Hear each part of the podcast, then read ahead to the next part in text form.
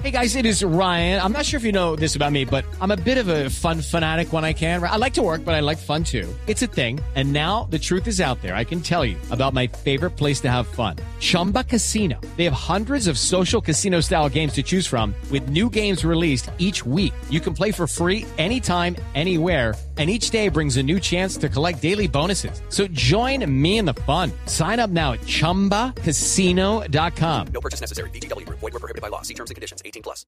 6 de la mañana, 32 minutos. El año pasado, mis papás cumplieron 50 años de casados. Ellos, superando todas las dificultades, han podido mantener vivo el vínculo y han realizado el proyecto de estar juntos. Seguro, han sorteado todo tipo de situaciones para seguir amándose. Pero los tiempos cambian. Y hoy el divorcio o la separación se han hecho bastantes comunes. El Papa Francisco, en el encuentro de familia realizado en Irlanda, insistía en que el divorcio se había vuelto una moda. Aquí en Colombia se publicaron las cifras de la Superintendencia de Notariado y Registro, que muestran que la práctica del divorcio es bastante extendida.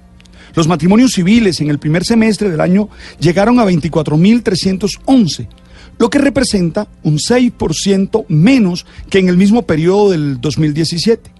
Frente a los divorcios, estos fueron de 10.841. Sí, esas fueron las parejas que pasaron por este trámite, lo que indica que en Colombia, en promedio, cada día se disuelven 60 matrimonios. Queda una pregunta, ¿por qué se separan las parejas?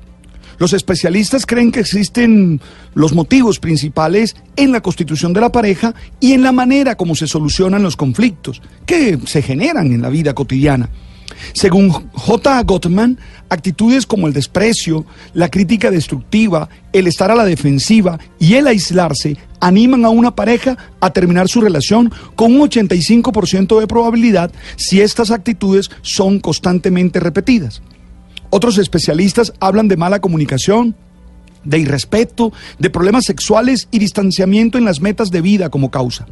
Lo cierto es que cuando la mejor decisión es separarse, debe asumirse con inteligencia, con salud emocional y con mucha responsabilidad, sabiendo que la vida continúa y que la tarea de cada uno es tratar de garantizarse el ser felices.